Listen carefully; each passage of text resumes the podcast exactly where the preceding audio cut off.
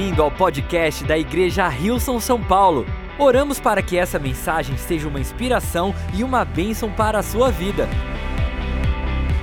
Eu fico muito feliz de poder ter o privilégio de estar compartilhando da palavra de Deus. Eu gostaria de convidar a vocês, junto comigo, para o livro de Tiago, capítulo 1. Nós vamos ler do versículo 2 ao versículo 4, que diz assim: Meus irmãos considerem motivo de grande alegria sempre que passarem por qualquer tipo de provação. Pois sabem que quando sua fé é provada, a perseverança tem a oportunidade de crescer. Fala para a pessoa que está ao seu lado: crescer. E é necessário que ela cresça, pois quando estiver plenamente desenvolvida, vocês serão maduros. Fala para essa pessoa: maduros completos sem que nada lhes falte. Uma passagem que todas as vezes que eu a leio me desafia bastante. Eu não sei como é que você sentiu ao ler essas primeiras palavras que diz considerar grande alegria quando nós passarmos por todo tipo de provação. Nós vamos nos colocar na presença de Deus, quem sabe Deus ajudar a gente a entender essa passagem um pouquinho melhor e aplicá-la nas nossas vidas no dia a dia. Então vamos fechar nossos olhos, vamos orar. Pai, muito obrigado por esse tempo. Obrigado, Senhor, pela tua palavra. Obrigado que nós estamos aqui para poder aprender e crescer, e não há ninguém melhor do que o Senhor, Criador dos céus e da terra, Autor da nossa fé, para poder nos conduzir e nos ajudar a compreender da Tua palavra, a aplicá-la no nosso dia a dia, a viver da Tua vontade, em nome de Jesus, e juntos dizemos: Amém, Amém. Eu creio que algumas pessoas, logo que a gente chegou aqui, viu que tem um, um setup um pouquinho diferente no dia de hoje. Algumas pessoas veem algo desse tipo, vem o pezinho aqui, começam já associam com a academia, já começam a falar assim: Poxa, eu sou deles, eu sou um desses daí, gosto do exercício. Quantos aqui que gostam do exercício? Levanta a mão. Ok. Aqui nós temos as pessoas que tem aqueles que preferem o levantamento de peso. Quantos preferem levantamento de peso? Ok. Quantos preferem o cardio? O pessoal do cardio. Ok. O restante, como é que tá? Com os planos para janeiro do ano que vem? Tá tudo certo? Tá tudo bem? Os planos estão sendo feitos. Expectativas para aquilo que vai acontecer no ano que vem, certo? Muito bem, muito bem. E é interessante que com, com o exercício, comecei a pesquisar um pouquinho. Eu tento ir à academia com uma frequência ah, aceitável semanalmente. Algumas semanas são um pouquinho mais difíceis, mas comecei a pesquisar um pouquinho mais a respeito do, do, do esporte e aprender um pouquinho da musculação. Eu achei, achei interessante. Esse peso aqui, para muitas pessoas, pode ser um peso muito pesado não consigo nem levantar, vai ficar um pouquinho pesado. Para outros que já têm um certo tempo de academia, vai ver esse peso, vai falar assim: ah, isso daí não é nada, isso aí é o, é o meu peso de aquecimento. Para mim é pesado. Aí eu vou começar a fazer os exercícios, eu já começo a sentir rapidamente, o músculo já começa a gritar. E olha só, eu fui intencional e usar camiseta de manga comprida hoje para não perder a atenção de ninguém durante toda essa mensagem. Eu não queria distrair ninguém. Mas eu já começo a sentir né, rapidamente que esse não é um peso muito fácil de manter. Algumas outras pessoas já fariam com maior facilidade e, e, e, é mais fácil quando você está com os dois pesos. E como eu estou com o microfone, vai ficar um pouquinho difícil de eu ilustrar, então eu vou precisar de um voluntário.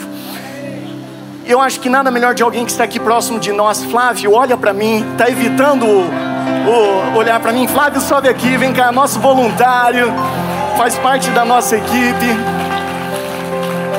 Por favor, eu vou te entregar isso daqui. Vamos lá, Flávio. Ok, você pode pegar o outro também, fica mais fácil para você. E pode começar algumas repetições. Não sei se esse é o seu peso de aquecimento tá fácil. Não precisa fazer essa cara, não. Eu sei que tá fácil, está começando. Vamos lá, vai, vai começando. Eu vou começar a compartilhar algumas coisas que eu aprendi a respeito desse período, tá bem? Hipertrofia, que é assim na musculação, quando você quer ver o seu músculo crescer, é necessário que você coloque carga, intensidade e repetição. Uma coisa que eu aprendi nesse período, pode continuar, é que quanto mais carga e quanto mais repetições a gente coloca, o músculo tem maior oportunidade de crescer. Agora, o que me impressionou recentemente é que o músculo, o músculo cresce a partir de microlesões que vão acontecendo por todos os lados. Então, às vezes, você tem uma repetição e, e o músculo não sofreu lesão suficiente para que ele possa crescer. Mas quando isso vai fazendo repetidas vezes, repetidas vezes, chega num ponto que essas lesões são frequentes e isso que ajuda o tecido muscular a se expandir. E obrigado. Vamos dar salva de palmas para o Flávio.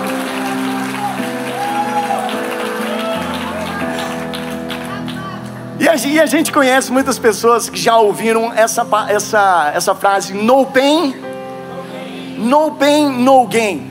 Porque eles acabam entendendo que a dor que é gerada depois do exercício é uma dor, na verdade, agradável, porque sabe que o resultado dessa dor vai ser um crescimento, vai ser alcançar uma força maior. E o título da mensagem do dia de hoje é Firmes, Fortes e Constantes firmes, fortes e constantes. E a gente precisa também aprender, de acordo com a palavra de Deus, que existe um momento em nossas vidas que a gente precisa começar a se alegrar em meio às provações. Porque a provação vai produzir algo que vai trazer força, vai trazer firmeza, vai trazer constância às nossas vidas. O Flávio demonstrou aqui um pouquinho para a gente, fazendo um pouco do exercício, e o exercício constante é necessário porque porque o, o, músculo ele vai crescer, mas se ele parar de fazer esses exercícios, se as pessoas que trabalham com o, o, seu físico, que querem alcançar a hipertrofia, se parar de fazer o exercício, o músculo para de ter essas microlesões e deixa de crescer. E a verdade é que se você não movimentar nenhum dos seus músculos durante muito tempo, você começa a ter a atrofia, você começa a perder músculo. Então, quando a pessoa faz esse exercício e sabe que o resultado disso vai ser crescimento, a pessoa fica feliz, principalmente quem já está na academia há muito tempo às vezes não sente tanta dor após os primeiros exercícios, após uma, uma série que, que ela faz, porque já está acostumado. Quando você vai na academia pela primeira vez, gente, é incrível, dói tudo, dói tudo, dói tudo. Você descobre músculos que você não sabia que tinha. Eu lembro a primeira vez quando eu fui e parece que está leve, e aí você vai fazendo mais do que deve. E se você não tem um personal trainer, acontece o que aconteceu comigo. Você vai tomar banho, você não consegue levantar o dedo, colocar no nariz de tão pesado, do jeito que fica o, o nosso corpo. Mas quando você já tem um tempo de academia, já vem trabalhando durante algum tempo, essas dores já não são tão frequentes. Mas quando você aumenta a carga, e depois, depois de aumentar essa carga, no dia seguinte você está sentindo um pouquinho de dor nos músculos que você trabalhou, você na verdade se sente bem. Você fala assim: ah, trabalhei o músculo de forma correta. Estou sentindo essa dor muscular, quer dizer que algo está acontecendo, quer dizer que eu estou crescendo. E quando nós olhamos para a palavra de Deus e chegamos em Tiago, capítulo 1, versículo 2 ao 4, que diz assim: considerem pura alegria passar por todo tipo de provação, porque passar por provações vai levar a gente a crescer, vai levar a gente a maturidade, vai levar a gente a sermos completos sem ter falta de nada. Isso, na verdade, então, quando a gente vê o resultado de nós passarmos por provações, deveria gerar o que em nós? A alegria, ficarmos felizes. Mas o que, o que acontece?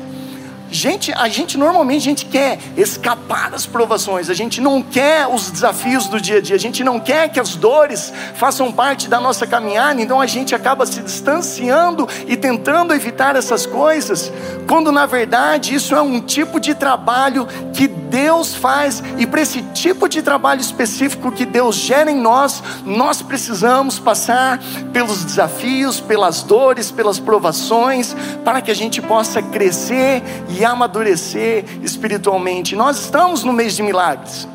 E geralmente nós associamos alegria à resposta de um milagre, um milagre que acontece.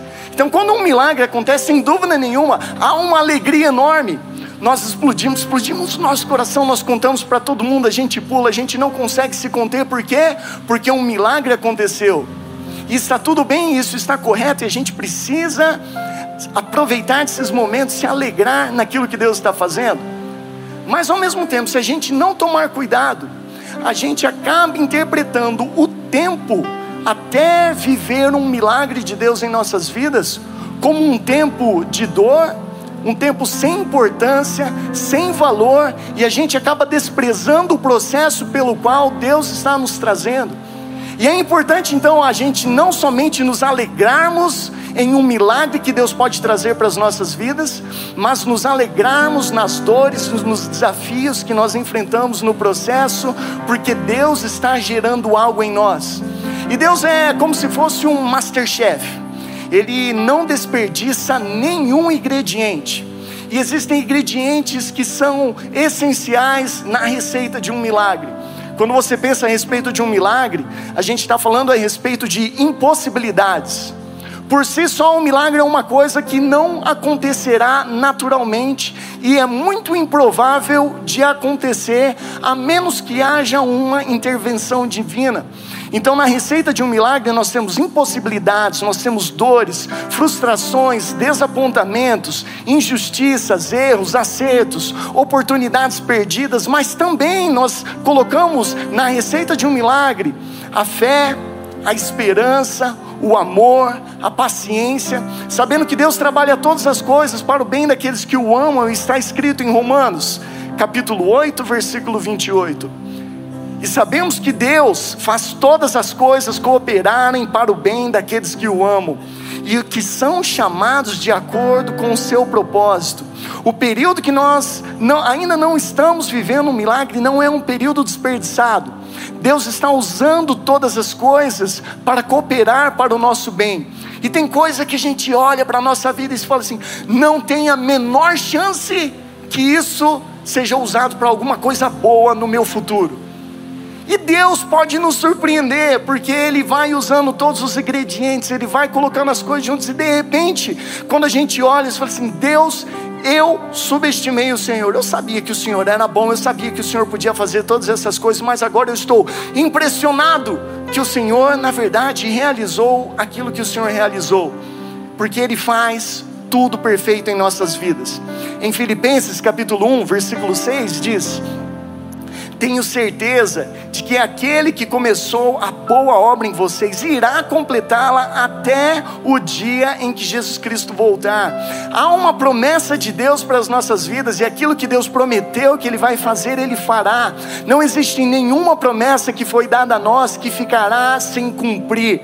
Deus vai cumprir todas as suas promessas e a forma que nós lidamos com o processo a caminho desse milagre que Deus tem para nós revela a nossa maturidade espiritual. Se a gente reclama, reclama, reclama durante o processo, isso revela a respeito da nossa maturidade espiritual. Se a gente se alegra no meio das lutas, no meio das dores, isso também revela a nossa maturidade espiritual. E quem é mais maduro? Aquele que reclama o tempo todo ou aquele que se alegra em todas as provações? Aquele que se alegra em todas as provações. Até a pessoa que reclama poder, vai, vai falar facilmente, não, a pessoa que se alegra em todas as provações é uma pessoa mais madura. Então a gente precisa começar a olhar para as nossas vidas de uma forma diferente, aquilo que Deus está trabalhando, e quem sabe abrir os nossos olhos um pouquinho mais para ver que Ele está trabalhando algo, ao invés de escapar das provações, aprender a abraçar as provações e se alegrar quando a nossa fé é provada. Porque, e agora nós vamos colocar vários pontos para a gente refletir. Número um, fé provada produz profundidade de caráter. Romanos capítulo 5, do versículo 3 ao 5 diz assim: Também nos alegramos ao enfrentar dificuldades e provações, pois sabemos que contribuem para, o des, para desenvolvermos perseverança, e a perseverança produz caráter aprovado, e o caráter aprovado fortalece nossa esperança. E essa esperança não nos decepcionará, pois sabemos quanto Deus nos ama, uma vez que Ele nos deu o Espírito Santo para nos encher o coração com o seu amor. E a nossa fé precisa ser provada para que o nosso caráter seja fortalecido. E um caráter fortalecido quando falamos a respeito de caráter, caráter é, é como um pilar de sustentação. Se o nosso caráter está forte, nós podemos suportar muitas coisas. A gente carrega o peso da responsabilidade da vida de uma forma que inspira outras pessoas. Mas se o nosso caráter não é forte, é uma questão de tempo, de tudo aquilo que a gente carrega começar a vir abaixo. Por isso que é importante a gente entender que quando nós estamos no processo de ser provados na nossa fé, quem sabe é o trabalhar de Deus, quem sabe é o nosso caráter que está sendo forjado pelo próprio Deus para poder aguentar uma bênção maior que Ele vai trazer sobre as nossas vidas. Porque se a gente só falar assim, eu quero isso agora, eu quero isso agora, eu quero isso agora, por quê? Simplesmente porque eu quero a gente talvez perca a oportunidade de crescer naquilo que a gente precisa crescer para poder aguentar a bênção que Deus tem para nós. Imagine só, e, e, e, não tem como escapar, porque meu filho é pequeno, tem quatro anos, vai fazer quatro anos de idade. E tem vezes que ele fala assim: Papai, hoje eu não quero ir para a escola. Por quê? Porque eu não quero. Eu falei: Não, você tem que ir para a escola, que vai te ajudar a crescer, você vai começar a aprender algumas coisas, é importante para você. Ele falou: Mas eu não quero. Eu falei: Não, mas você vai, mas eu não quero, não quero, e eu não quero. E como se fosse o não quero, se fosse algo mais importante do que todo o resultado positivo de ir à escola pode vir a ele. E às vezes é, é, é, não é só de não querer ir para a escola, às vezes é uma coisa que ele quer, ele realmente quer, quer, quer. Eu falei, não, filho, eu vou te dar, mas eu vou te dar na hora certa. Agora não é o momento de você ter isso. Por quê? Porque você precisa ainda desenvolver caráter, precisa crescer mais. Então, a nossa fé, fé, quando ela é provada, ela produz um caráter profundo que vai ajudar a gente a sustentar aquilo que Deus tem para nós. Número dois, fé provada produz encorajamento ao próximo. 2 Coríntios capítulo 1, do versículo 3 a 5 diz: Louvado seja Deus, Pai de nosso Senhor Jesus Cristo, Pai misericordioso e Deus de todo encorajamento. Ele nos encoraja em todas as nossas aflições, para que, com o encorajamento que recebemos de Deus, possamos encorajar outros quando eles passarem por aflições. Por mais por quanto mais sofrimento por Cristo suportamos, mais encorajamento será derramado sobre nós por meio de Cristo. E quando nossa fé é provada, nós não vivemos os testemunhos de outras pessoas. Quando a nossa fé é provada, a gente pode contar a outras pessoas aquilo que nós estamos vivendo, o encorajamento que nós estamos recebendo de Deus, para que a gente possa encorajar outras pessoas. Quem sabe o desafio que você está passando, Deus está permitindo, porque você, que Ele vê em você uma resistência, uma capacidade de suportar isso, que você vai permanecer, que o seu caráter vai crescer, que você vai amadurecer na sua fé, para que você possa estar ajudando outra pessoa. Às vezes a gente olha para a nossa vida e acha que tudo aquilo que a gente vive se trata de nós mesmos, vencer os nossos próprios desafios para que a gente possa dar um próximo passo, alcançar algo mais na vida. Mas quem sabe Deus tem permitido nós passarmos por alguns desafios para que a gente possa ajudar outras pessoas que ainda não conhecem a Ele. E a gente pode falar assim: olha, eu também passei por isso daí, mas você não precisa passar sozinho. Eu vou falar para você: quem me ajudou foi o Senhor Jesus Cristo, o próprio Deus, Ele esteve comigo no momento momento mais difícil da, da minha vida, e Ele pode estar com você também. Você quer um pouquinho dessa bênção? Você quer um pouquinho daquilo que eu experimentei? Deus pode usar os desafios que nós enfrentamos para ajudar outras pessoas. Nós somos encorajados por todos os desafios que os apóstolos passaram. Por quê? Porque viver a vida seguindo a Jesus Cristo, tendo a sua fé provada, encoraja não somente as nossas vidas, vai encorajar a vida de outras pessoas também. E é uma perspectiva linda quando a gente começa a pensar que as nossas provações podem ser usadas para abençoar a vida de outros. E é o, o olhar carinhoso de Deus falando assim: Eu vou te levar nessa caminhada para produzir algo na sua vida, e aquilo que eu vou produzindo em você vai abençoar aqueles que estão ao seu redor. A benção não parará contigo, também vai abençoar aqueles que estão ao seu redor. E número três, uma fé provada também produz uma vida frutífera e eficaz. 2 Pedro capítulo 1, 5 a 8 diz assim: Diante de tudo isso, esforcem-se ao máximo para corresponder a essas promessas acrescentem à fé a excelência moral, a excelência moral, o conhecimento, ao conhecimento, o domínio próprio, e ao domínio próprio, a perseverança, e à perseverança, a devoção a Deus, a devoção a Deus, a fraternidade, e à fraternidade, o amor. Quanto mais crescerem nessas coisas, mais produtivos e úteis serão no conhecimento completo de nosso Senhor Jesus Cristo. E a gente começa a ver que essa produtividade vem para nós quando nós perseveramos, quando nós permanecemos na presença de Deus.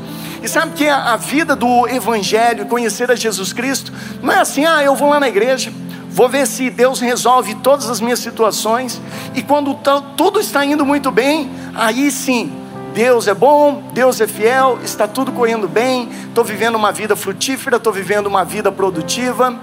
Mas na verdade, são os momentos de provações que Deus usa para trazer uma vida frutífera, para trazer uma vida produtiva. E, e aí a longevidade, a gente precisa entender que nós vamos passar por provações. Quando nós lemos a primeira passagem, diz: em qualquer momento, quando vocês passarem por qualquer tipo de provação, isso significa, sendo cristão ou não, todo mundo vai passar por provações, não tem como escapar. Se hoje você está vivendo o melhor momento da sua vida, maravilhoso, mas tenho notícias para você: você ainda vai passar por provações não é para te encorajar, de falar assim, ah, que maravilha, virão provações, mas quem sabe a partir dessa mensagem, falar assim, na hora que a gente vem enfrentando uma provação, falar assim, tá certo, tá difícil, tá complicado, eu não vou negar que eu estou triste no meio desse período, mas eu vou me alegrar com a certeza daquilo que Deus vai fazer. E a gente começa a olhar esses períodos que nós estamos passando por provações, não como períodos improdutivos, mas como períodos que Deus está preparando o solo, que uma semente será plantada e grande produtividade será a nossa vida frutífera em nome de Jesus Cristo. Ninguém poderá tirar os frutos que fluirão das sementes que Deus planta em nós. Número 4, uma fé provada produz a identificação com Jesus Cristo.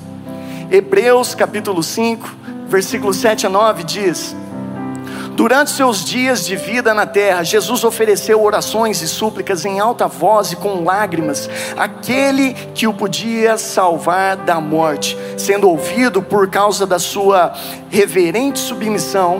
Embora sendo filho, ele aprendeu a obedecer por meio daquilo que sofreu, e uma vez aperfeiçoado, tornou-se fonte da salvação eterna para todos os que lhe obedecem. Nós vemos que passar por dificuldades, passar pelas provações, não é algo que o nosso Deus deixou de fazer. O próprio Jesus Cristo se entregando, se obedecendo, passando pelos maiores desafios, Jesus Cristo se entregou por nós. E se Jesus Cristo se entregou e passou por todas as provações, como sinal do seu amor, para nos resgatar, Será que a gente não pode aguentar um pouquinho também?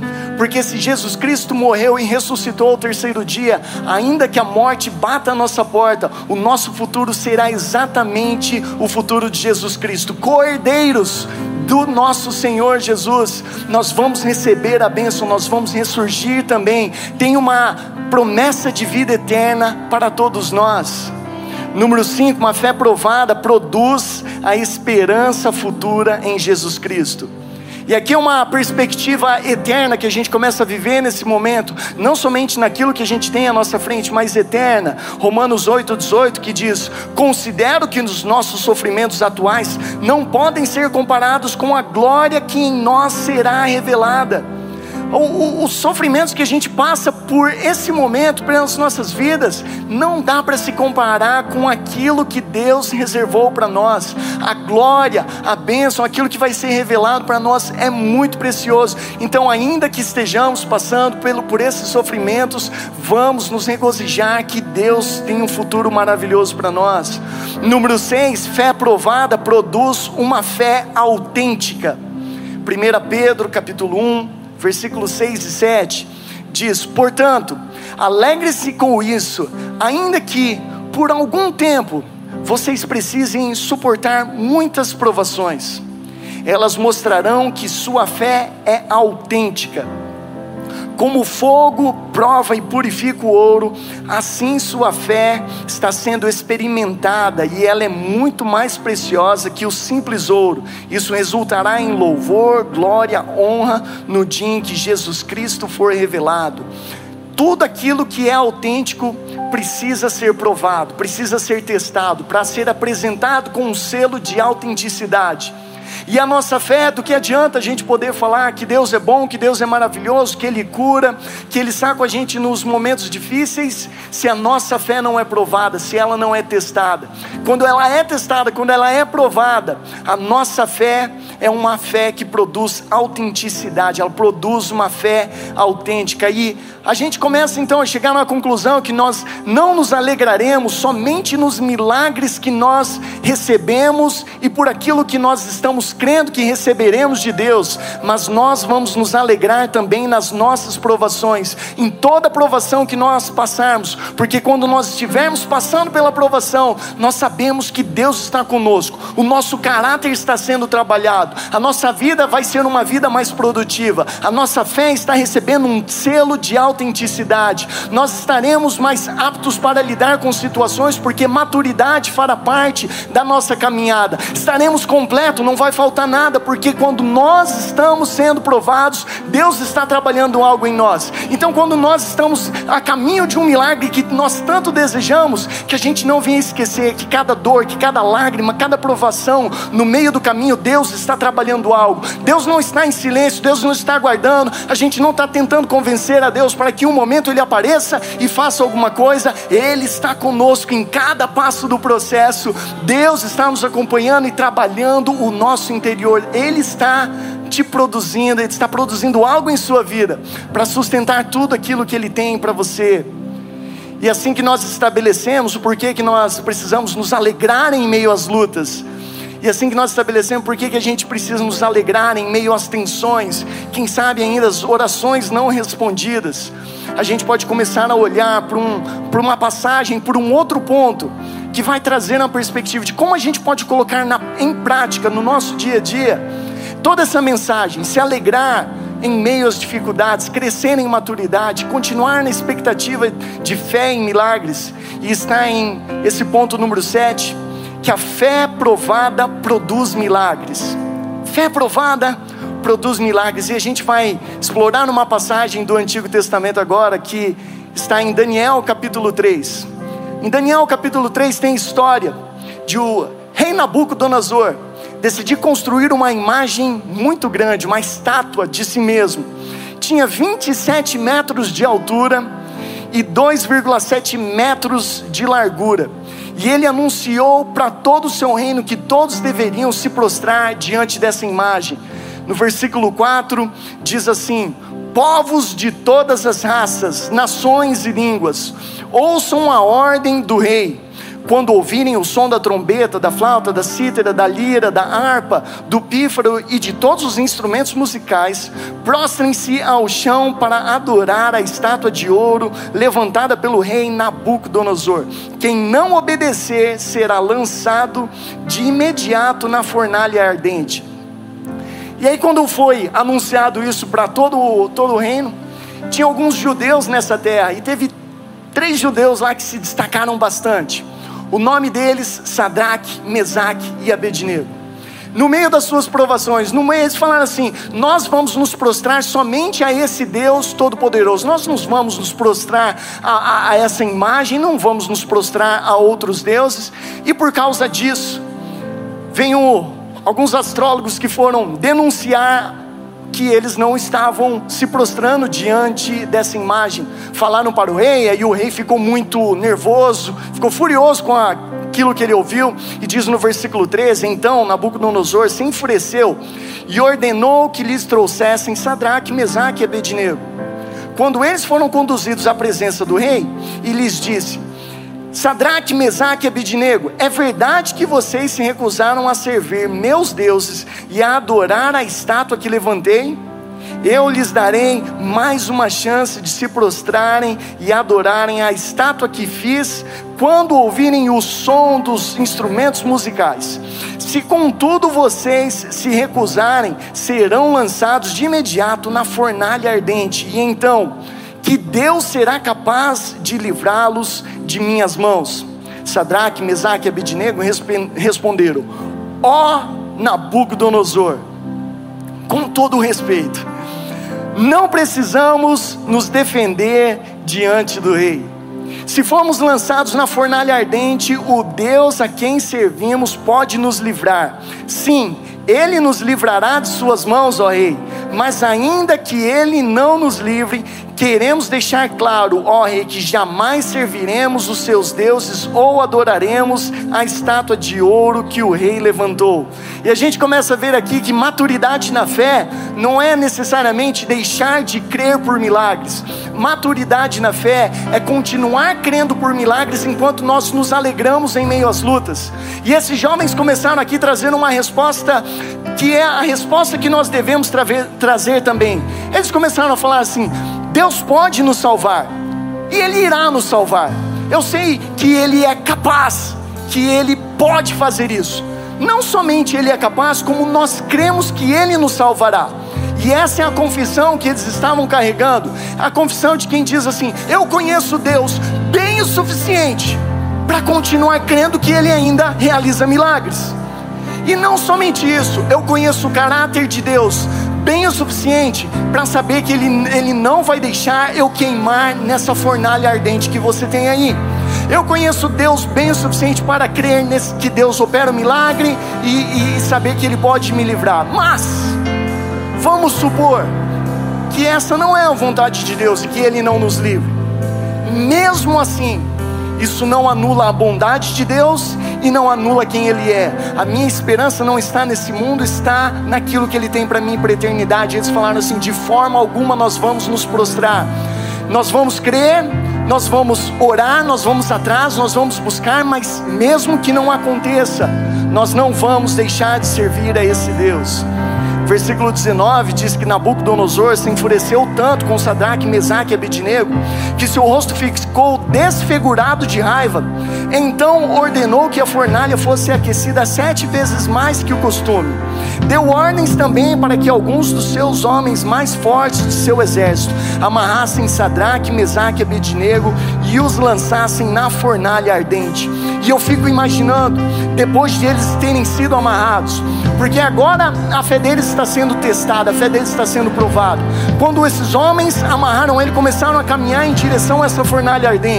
Eles, quem sabe, poderiam falar assim: e aí, ó, você está achando? De repente a gente fala que, que não, a gente prostra, se prostra ali diante daquela imagem, está tudo bem. Aí, mas eu creio que essa não foi a conversa deles. Foi assim: não, a gente vai servir Deus até o fim. Não é esse Deus que tem esse poder, não é o Deus que a gente adora, não é Ele que tem poder sobre todas as coisas. Vamos continuar crendo, vamos, vamos, vamos continuar até o fim. E eles, encorajando uns aos outros, foram em caminho, em direção à fornalha ardente. A fé deles estava sendo provada. Versículo 27 diz: Eles o amarraram e lançaram na fornalha, inteiramente vestidos com túnicas, turbantes, mantos e outras roupas. E uma vez que o rei, em sua ira, havia exigido um fogo tão quente na fornalha, as chamas mataram os soldados que jogaram os três lá dentro. Os soldados morreram antes de entrarem na fornalha. Assim Sadraque, Mesaque e Abednego foram amarrados e caíram nas chamas intensas. Eles viveram algo totalmente inesperado naquele momento. E aquilo que eles estavam vivendo virou um encorajamento para todas as pessoas durante todos os tempos, ao ponto que em 1 Pedro, capítulo 4, versículo 12 e 13 diz: Amados, não se surpreendam com as provações de fogo ardente pelas quais estão passando, como se fosse algo estranho que estivesse acontecendo. Pelo contrário, alegrem-se muito, pois essas provações os tornam participantes dos sofrimentos de Cristo, a fim de que tenham a maravilhosa alegria de ver a sua glória quando ela for revelada. Porque aquilo que eles estavam vivendo se tornou um testemunho para encorajar muitas outras pessoas. E quando eles foram lançados na fornalha, aí a gente vê o milagre de Deus. Como vale a pena continuar crendo em Deus, ainda nas situações mais desafiadoras. Versículo 24 diz: De repente, porém, o rei Nabucodonosor se levantou espantado e disse aos seus conselheiros: Não foram três homens que amarramos e lançamos na fornalha? Sim, ó rei, responderam eles. Olhem, disse Nabucodonosor Vejo quatro homens desamarrados andando no meio do fogo sem se queimar, e o quarto homem parece como um filho dos deuses. Então Nabucodonosor se aproximou o máximo que pôde da porta da fornalha ardente e gritou: Sadraque, Mesaque e Abednego, servos do Deus Altíssimo, saiam, venham aqui. E Sadraque, Mesaque e Abednego saíram do meio do fogo. Os altos funcionários oficiais, os governantes, os conselheiros se juntaram ao redor deles e viram que o fogo não havia tocado neles. Nenhum fio de cabelo deles estava chamuscado e suas roupas não estavam queimadas, nem sequer tinham cheiro de fumaça. E eu quero declarar sobre sua vida: você vai passar por provações e dificuldades, mas a presença de Deus estará contigo de tal forma que pessoas do lado de fora vão olhar e falar assim: como assim? Você está passando por tamanho desafio e nem parece que você está passando por isso. Como é que, como assim? Eu não estou não vendo nenhum resquício da dor, da dificuldade. Você perdeu tanto, tanta coisa aconteceu na sua vida, mas Deus está com você. Tem algo diferente na sua vida e essa vai ser a nossa verdade, a nossa confissão que nós não estamos sozinhos. Existe mais um na fornalha com a gente e é Jesus Cristo. Por isso, igreja, queria te convidar a se colocar de pé nesse momento e vamos adorar a Deus, sabendo que não estamos sozinhos. Existe mais um na fornalha. Vamos continuar nas provações. O nosso Deus está conosco. Nas provações estamos sendo fortalecidos. Deus é o Deus que nos salva no meio da fornalha. Vamos adorá-lo. Obrigado por ouvir o podcast da Igreja Rilson São Paulo. Esperamos que você tenha sido desafiado e inspirado. Se gostaria de visitar nossas reuniões aos domingos, você pode encontrar mais informações no site rilson.com/são paulo.